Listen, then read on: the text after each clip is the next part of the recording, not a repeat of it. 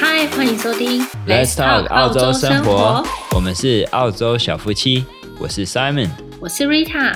嗨，你想出国生活吗？Let's Talk 澳洲生活主要是在分享出国留学、打工、移民的生活大小事，会提供给大家一些资讯和想法，还有在国外生活的经验分享，像是我们遇到过的困难、出国前的彷徨。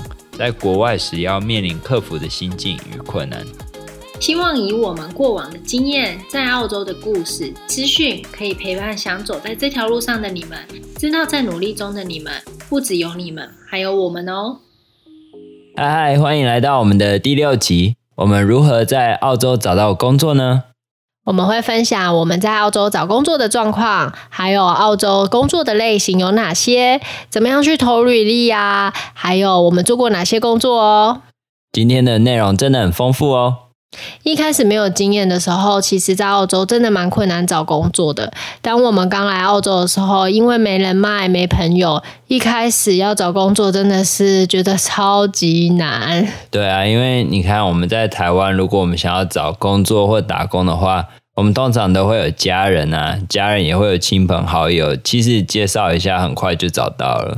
还有另外一个问题就是语言，如果你刚开始来澳洲的时候语言没有那么好，当你要投履历啊，然后你要面试，全部都变成英文的时候，就有点难度了。另外一个就是文化。所以这边的文化可能跟台湾有很大的差别，所以在找工作的方式啊，讲的话或许都跟台湾不太一样。所以一开始没有经验、没有人脉的时候，真的蛮困难找工作的，因为他们都喜欢找认识的人，然后觉得这样子比较有可靠。所以呢，如果你在找到第一份工作之后，一切就会变比较顺利喽。那我们现在来介绍澳洲的工作类型有哪一些？在澳洲工作类型呢，有分成 full time，就是全职；part time，就是兼职。对，兼职就部分没有。跟 full time 一样那么多个小时数，所以 full time 大概的话呢，就是会一周有三十八个小时。那 part time 的话呢，就是少于三十八个小时。不管是 full time 还是 part time 呢，它都会有一些假啊，就是会有员工的福利，就是包括 annual leave 啊、sick leave 这些，它都会给你。然后还有另外一个背包客呢，跟学生会比较常做的就是 casual，就是临时工的部分。那呢，他的薪水呢就会。比较高，像我们刚刚说的 full time 跟 part time，它最低的薪水呢，现在目前是十九点八四澳币一个小时。那如果你是 casual 的话呢，它就是会多出二十五 percent 哦。那为什么会多出这二十 percent？主要是因为 casual 也就是临时工，它是没有员工福利的，所以他们就会多给这些薪资来弥补这个。就是像是你没有你的生病的假，然后你没有你的 annual leave 每年的年假，所以你就可以得到多二十五 percent 的薪水。而且因为这种的工作也比较没有保障，就会变成说，老板如果他想要今天就开除你的话，他就可以开除你，而且不需要任何理由。真的，所以其实呃，临时工是蛮没有保障的，就是他想要叫你来就来，然后想要叫你回家就回家。我记得我们有一次在工厂啊，然后就有一个同事，他就是好像表现不礼貌，对其他同事不礼貌。然后他马上就被叫回家。哦，好恐怖啊！对，我们大家都傻眼，为什么他被 fire 了？这样，然后而且那时候我又刚开始去打工，就是在我 working holiday 的时候，我就觉得超紧张，啊，我会被 fire 这样。呃，神经会更紧绷这样子。对，然后还有另外一个工作形态就是黑工，那他的薪水就大概在十到十五块左右，他就是一个不合法的工作类别，他就是更没有保障。然后他也不会受到这个薪水的一定的最低限制。我还有听过更夸张，就八块，我觉得真的就真的是太低了，因为这个薪水的话，就是会。有点不符合你在澳洲生活的成本这样子。对，然后有时候也会遇到老板的问题。对，就是因为他通常都是华人餐馆，或是饮料店，或是亚超，所以如果你走在路上看到真人广告，它是中文的话，就大多都是黑工，就会比较没有保障啊，可能会遇到老板拖薪的问题呀、啊。但刚开始学生来，或者是打工度假刚来澳洲的时候，都可能会去做黑工，因为他的要求因英文的要求，或者是你就是专业上面的要求就比较低一点，所以就比较容易找到黑工。还有另外一个就是你不会跟澳洲人竞争。哦，对，就是因为这样子入门门槛很低。可是有时候我们也就是因为想说可以先有一个经验，求有，那之后你想要去找其他比较好的工作的时候会比较容易。对，那有什么方法可以找到工作呢？像是在 FB Line 群组啊，背包客栈都会提供一些工作的讯息，里面也会有白工啊，但大多都是黑工。因为要这样想，因为在里面大部分互相介绍的大部分都是这华人圈。所以很多时候都会是比较多是黑工或者是灰工。那像本地的网站的话，它就有包括像是 Gumtree 啊、Seek 或者是 Indeed 这些是比较大的网站。那其实它就很像类似于台湾的那种一零四工作网站或者是人力银行。所以如果你在上面呢，其实是可以找到蛮好的工作。那这些都是全英文的网站。它呢的搜寻方式很简单，你只要在你想要的工作职位上面，然后投履历就可以了。对，它会有一个电子履历，所以你在上面全部都填妥以后，它会保留你的档案，所以你之后只要定期的上去去 update，然后你可以就是一次就投好多件，其实很方便。我觉得也不要害怕它是全英文的，因为刚开始我来的时候，其实我会有点惧怕，就是哦，整个网站都是英文的诶，但是如果你看不懂的话，你就是可以去翻译啊，这样子英文也会进步。然后透过这样的方式，也可以让你找到意想不到的工作，像是我的白宫咖啡厅的工作呢，也是从 Seek 上面找到的哦。所以在这里面的工作呢，基本上都是超级白的白宫，在职场上就会比较容易遇到当地人，然后就。会有一个比较好的英文环境哦。对，然后另外一点的话，就是你在那网站上面，你会看到它有许多的条件。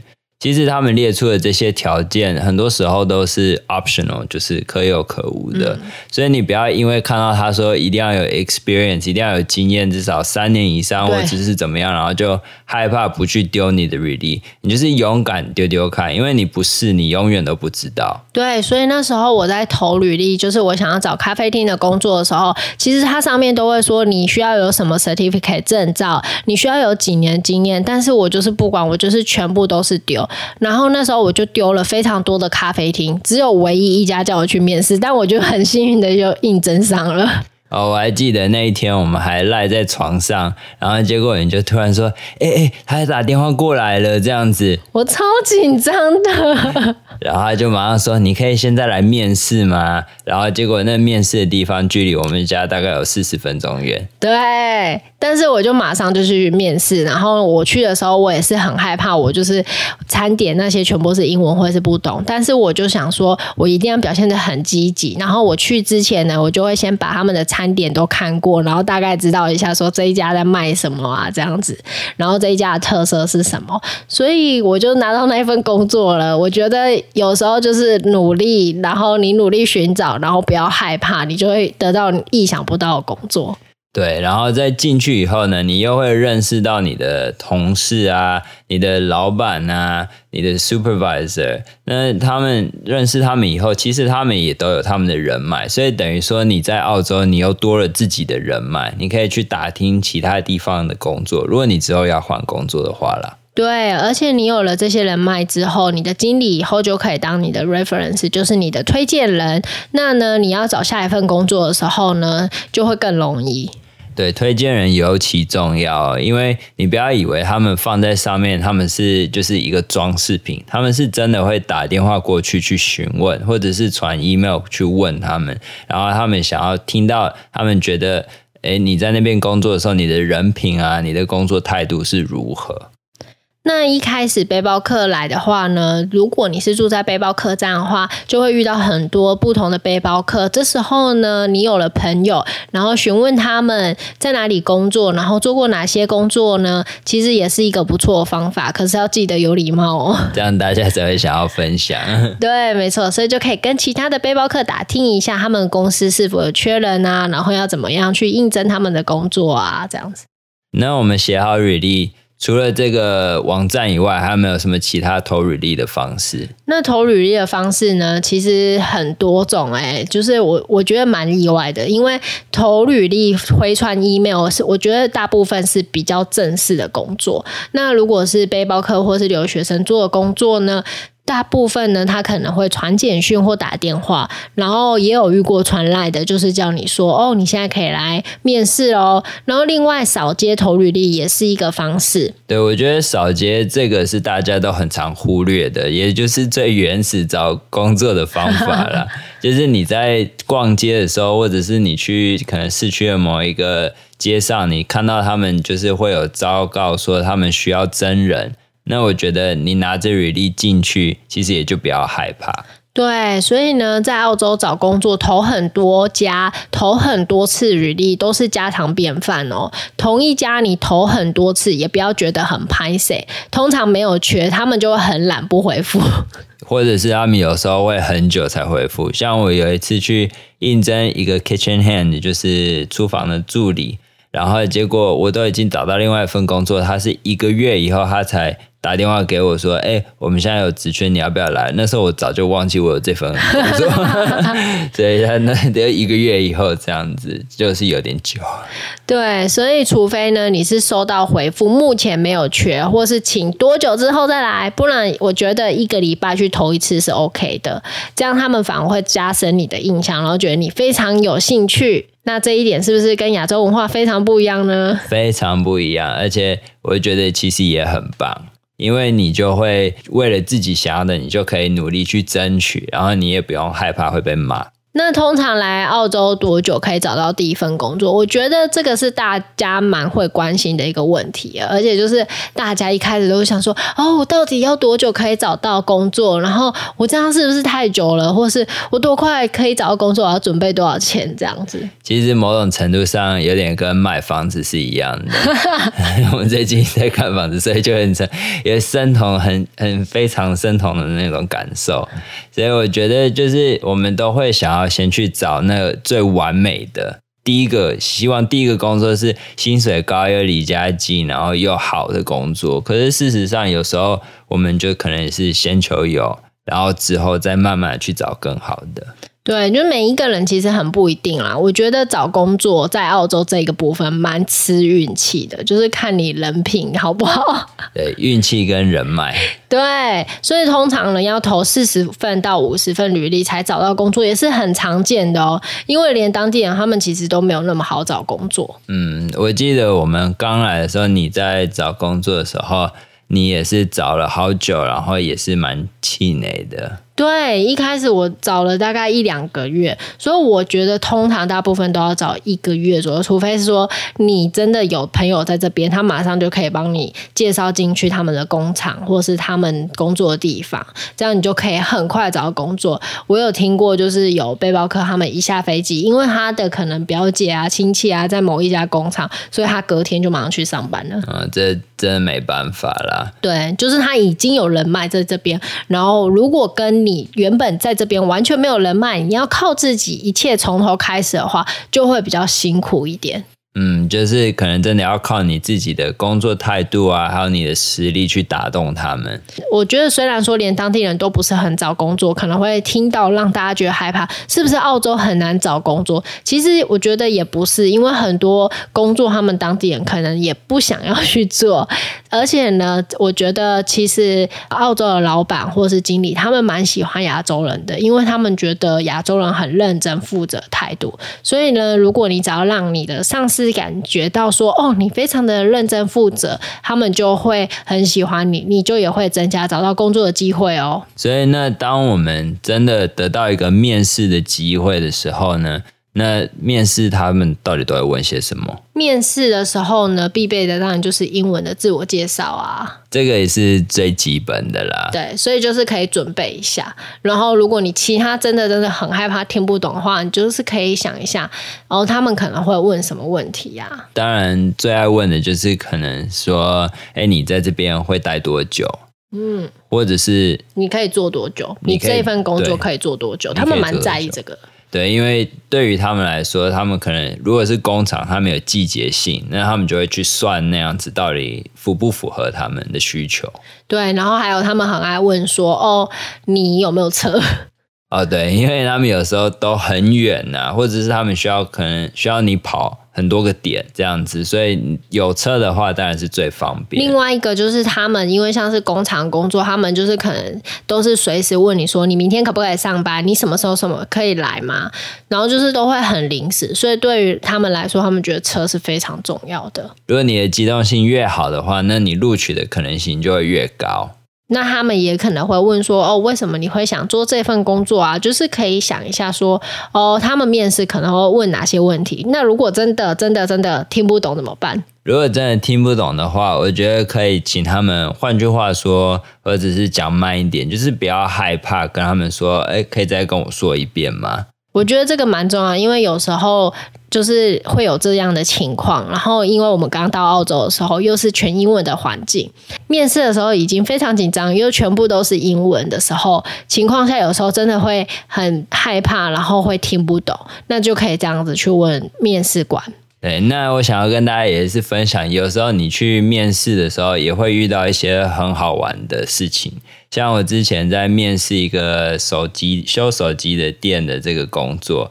然后他要我做的面试的其中一部分是解三个那种益智环环相扣的那种游戏啊，就是把那个可能两个环套在一起，然后你就要想办法把它解开的那种益智游戏。然后他就给了我三个摆在我的面前，然后说，你现在有三十分钟，你想办法把这三个都解开。然后我解了，呃，三个里面我解了两个，第三个我解不开。然后他就说：“哦，你已经很厉害了，因为我这也花了好几天我才解开这样。” 然后他叫你三十分钟解开，对啊，好扯。对啊，就他就说：“哦，这个是为了要测试你的协调性跟你的这个。” Out of the box thinking 就是跳脱你这个思考逻辑的这种方法，这样，然后我就想说，这跟修手机有什么关系？可能手要巧吧，oh, 然后脑子要动得快。对对对，所以有时候遇到很奇葩的东西，真的蛮特别的。那我们自己在澳洲做过哪些工作呢？我个人的话是有做过像是清洁啊，其实清洁工就清理办公室这样子。清理办公室是我们两个一起做的，就是我们在有一次 Simon 的暑假的时候，然后。我们就应征上，因为那时候我想要打工，然后 Simon 就说：“那我陪你去啊。”然后我们就刚好看到了这个机会，我们两个就想说：“好，那我们就去试试看。”然后我们就应征上了。对对对，其实最一开始的时候，我也有自己去清洁过办公室哦，一两次吧，后来就没去了，因为它很远，我要开半个小时我才会去。清大概一个小时，就是现在有点不值得这样子。对，然后我们的清洁办公室的话，简单来说就是，他会那个公司会已经跟某些大公司已经谈好说，哎，几点到几点，然后需要有哪一些区域都被清洁过，然后他们的标准是什么。那我们进去以后，我们就是负责把这些都清干净。我觉得还蛮酷的，就是我们那时候清的时候是一个建筑公司，就是一个建筑公司的展示品的样品屋，所以其实不会到太脏，然后也不会太累，然后我们就只是去擦擦，就是讲说哦那些呃样品屋里面可能会有的手把啊，然后他们的厨房会有哪一些装饰啊这些，所以就是我们就只要。一个礼拜好像去三天吧，然后就只要把它维护好就可以了。然后比较脏的就可能是他们办公室，因为澳洲人他们习惯不是很好。哦，对啊，那个垃圾真的是到处都是，现在有点夸张这样。或者就是会有咖啡渣在桌子上啊，或者垃圾啊，吃完的东西啊残留这样子。其实最讨厌的是就是某个特定的节日，比如说像圣诞节或者是某个节，他们需要庆祝，然后他们都有布置，可能到。到处都是屑屑啊，然后他们又喝酒、吃披萨什么的，到处都是放那些杯子，然后我们都要帮他们清，这样就会超多酒瓶的。对，但我觉得另还有另外一个很讨厌的，就是办公室的那个回纹针。哦，对啊，那个那个 在地上根本就吸不起来，那真的是。有时候觉得很烦，但我觉得还蛮开心有做这个工作，因为就让我更知道怎么样去清洁。就以前我觉得清洁好像就是哦，就只是擦一擦这样，然后其实就是你去清了之后，你就会更知道说哦，你的厨房要怎么清啊，要用什么材料啊，可以让你的墙壁啊，或是你的水槽啊清得更干净这样。哦，对，就会学到很多小 paper 啦。对，没错。那我们还有做过哪些工作呢？嗯，我还有做过的就是修手机，刚刚讲到的。对，就是 我其实修手机，我就是也是巧遇啦，就是刚好看到那个工作，然后就 去应征，然后结果不知道为什么就上了。其实因为跟我原本读书的行业是完全两码子事情，一个是科技业，一个是医疗业，所以我也不知道为什么我就上了这样。对，可是我觉得修手机还蛮有趣的，因为。除了修手机之外，我还学会就是我们还要卖手机壳。那卖手机壳其实就有点像 sales，就是也是要练一些口条这样子。所以我其实也觉得那蛮好玩的。我记得你说你很讨厌印度人。好的，因为 他们很爱杀价，就是那手机壳已经没有多少钱了，然后他硬还要说什么，你再给我杀个五块，再给我杀个十块，就硬要这样子，然后还他会一直跟你说 my friend，然后就想是谁是你朋友啊？对啊，就觉得哎，真是对。可是学会修手机以后，我觉得这个技能还不错，就像是换 iPhone 的荧幕啊这些的，我就会了。那修手机的时候会不会很担心修不好或修坏啊？呃，其实多多少少都会。像我有一次就不小心把一个客人的那个 iPad 给修坏了，怎么办？我就把它拿给老板，老板就就把它修好了。因为老板其实是专门做这个，所以他比较厉害。哦，对，所以好险，他就是说哦，下次就是要注意什么什么这样子。就好像没有怎么样，所以如果你以前呢，可能有这一类的技能，也可以去找我看修手机的这份工作。他们通常都是会在卖场的中间的那种柜。对，所以你会在大卖场里面工作，其实还不错，还蛮好玩的。然后也可以吹冷气，对，也可以吹冷气。相对于工厂来说，或农场来说，就比较轻松一点，对，自由度也比较大啦。然后再来的话，我要做过的是洗碗工，我觉得这个还蛮常见的，然后很像。很多背包客刚来，或者是留学生刚来的话，都会做这个工作。但你只去一天，你就不做了。我我有去大概呃，我有去两天呢、啊。哦，两天。对，呃，因为主要是就是他给你洗碗的那个东西，那个水很热，然后他们只给你带那种普通的手套，还不是那种专门就是洗碗的手套，就只是一个一个薄薄的塑胶，然后就叫你把手伸进去，然后就在那边洗碗这样。然后等我洗完碗的时候，我手拿出来，那个手套都已经粘在我的手上面，就是因为太热，它都融化了，然后粘在我手上，好恐怖哦！所以我就觉得很像对健康不是很好，所以我就。然后最后的话，就是我还有做过场边防护，这个就跟我的行业就比较有关。最主要我能够找到这个工作的原因，其实我们刚才前面忘了讲，就是如果你是学生的话，你是留学生。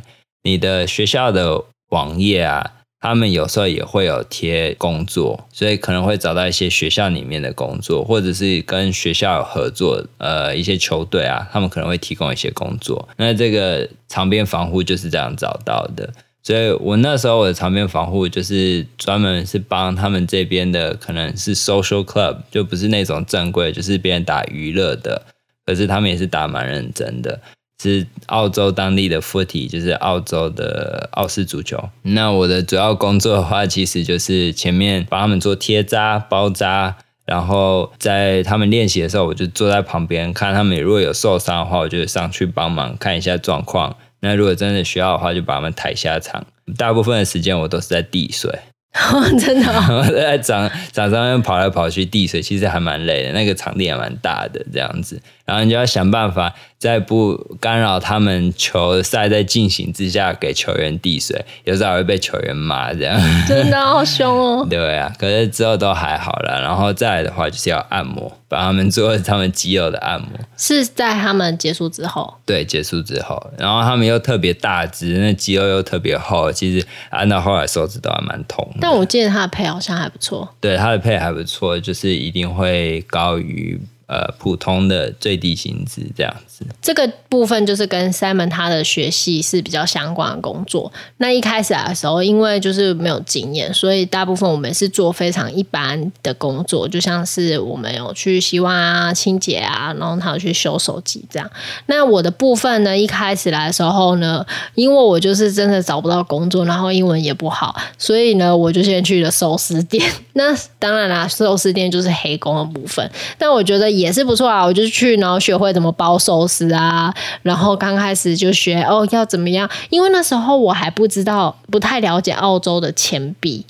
哦，对，因为这边的钱币都长得很不一样，长得很特别，就是它币值越大反而越小，这样。对，然后我就会不知道说，哦，这时候要找多少钱，然后你又要全部都是马上要反应，然后去应对的时候，我觉得刚开始会有一点点困难，但很快啊，就是可能一个一个礼拜就会适应了这样。那我好像去了三个礼拜，我就找到马铃薯工厂的工作，因为我需要集二钱，就是 working holiday，他集二钱需要去工厂嘛。然后我就找到马铃薯工作，我就去马铃薯工作。对，那那时候在马铃薯工作，其实我觉得也是一个很好的经验跟体验。其实我们的马铃薯工厂很多台湾人，但我就会尽量的都跑去跟外国朋友聊天啊、认识啊，这样就可以多训练自己的英文。然后我记得我都很喜欢去找一个德国女生，然后就后来就跟她变得很好的朋友。然后我觉得也是因为她，所以我的英文就进步很多。因为她，我就很想跟她聊天，很想要认识他们国家的文化，然后所以英文就有进步。那我觉得马铃薯的工作其实它重复性就是会比较高一点。一开始我就觉得哦，我的手超酸的，我就是一直在挑马铃薯，然后我觉得每颗马铃薯都长得一样。但是做到后面，你就会懂说，哦，原来这个是不好的马铃薯，这个是漂亮的马铃薯，这个是很好的品质的马铃薯，这样做梦都可以。挑到好马铃薯，然后而且每天都可，也不是说每天啊，就是常常都可以拿马铃薯回家吃。哦、对，那一阵子很多马铃薯，你都不用买马铃薯，所以如果你去做蔬菜场，就可以拿很多蔬菜。如果你去做，好像鸡场就不行，鸡场的话，因为鸡太贵，没办法拿回家。嗯、但其他的有一些，假如说水果啊，你就可以可以拿回家吃，这样额外的小福利。对，后来我就去咖啡厅工作，就是马铃薯半年结束之后，我就开始在找其他工作。哦，中间就有跟 Simon 一起去做清洁工作，就我们刚刚说的办公室清洁。之后呢，我就收到咖啡厅的面试，所以我就去咖啡厅半年。那在咖啡厅的时候，其实我觉得。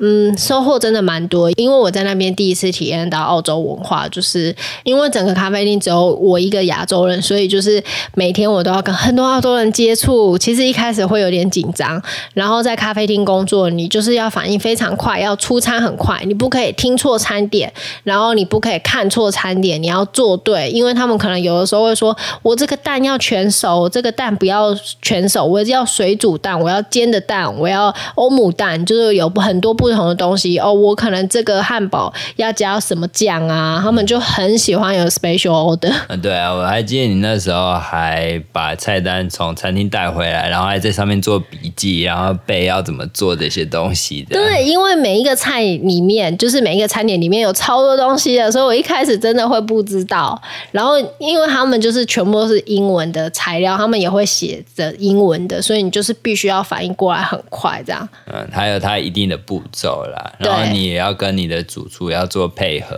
对，他就跟你说，哦，你现在给我什么？然后他当然会讲英文啊，你当然不可以说 what what do you say 这样吧，你不可以说你听不懂这样子。啊、然后因为餐厅的时候就是很紧急啊，很忙碌的时候，你就是必须反应很快，所以我觉得在那边也是有训练到了英文。然后就是除了跟同事的对话，然后有时候你需要跟客人聊天啊，他们会找你聊天这样。嗯，对，而且他们很喜欢。给很好的赞赏，我觉得有时候客人也是蛮可爱，就是会说：“哦，你做的很好吃啊，这样子。”所以我觉得在咖啡厅工作那一段时间是收获其实蛮多的，就是除了学呃做很多关于呃西式的餐点，就是早午餐的部分，然后也有学怎么去做咖啡啊，然后在英文上面也是，就是可以知道他们比较常会说的话的用语啊，嗯、对，所以我觉得是还蛮不错，就是在咖啡厅工作。然后也认识到很好的经历啊，他也给了我很多不一样的关于澳洲工作的一些想法。原来要准时上下班啊，然后呃，他们应该要给你多少 pay，就是要给你多少 pay 啊这些。然后还有像是你工作很认真，他们就很愿意赞赏啊这些。所以我还蛮感谢有这段经验，让我之后工作呢，我都超准时上下班。嗯，对啊，就是一些其实算是基本澳洲文化的概念，可是我。我们却都不知道，对，所以就在那边算是给我第一次给我一个嗯教育，对，算是一个教育就，哦，原来是这样子的感觉。对，那之后呢，我就找到了牙技的工作。那我会找到这份工作，其实是朋友介绍的。他就说：“哎、我在做牙技的工作，那你要不要来看看？”然后我就去看看。然后他们后来就说他们有缺人，所以我就去了。其实我算蛮幸运的，因为我完全没有这方面的经验。就是老我的老板只知道我有医疗背景，然后他就说：“好，那你来看看。”然后我就去试工，这边试工。如果半天的话是正常，是 OK 的，是合法的。然后他就看我的工作态度啊，他就说好，那你之后就来上班吧。然后我就开始学，然后就做到现在，也快做了两年了欸。哇，也是时间过很快哦，真的时间过很快，所以我就从刚开始完全什么都不会，不知道怎么灌膜啊、灌齿膜啊，到现在就是会做一些基本的怎么灌膜啊，然后怎么做一些隐适美啊这些，然后老板就会持续的教我，然后教我越来越多不同的东西，这样，所以我觉得就是来澳洲工作，其实有开启我另外一面，就是原来我可以做这么多不同的工作。嗯，我们其实做了好多种不同的工作，可是事实上，在澳洲还有存在着许多不一样的工作。我觉得这个真的会超乎想象哎，就是我之前没有想过说，哦，有这么多类型的工作，除了就是像大家可能都会知道，就是工厂啊。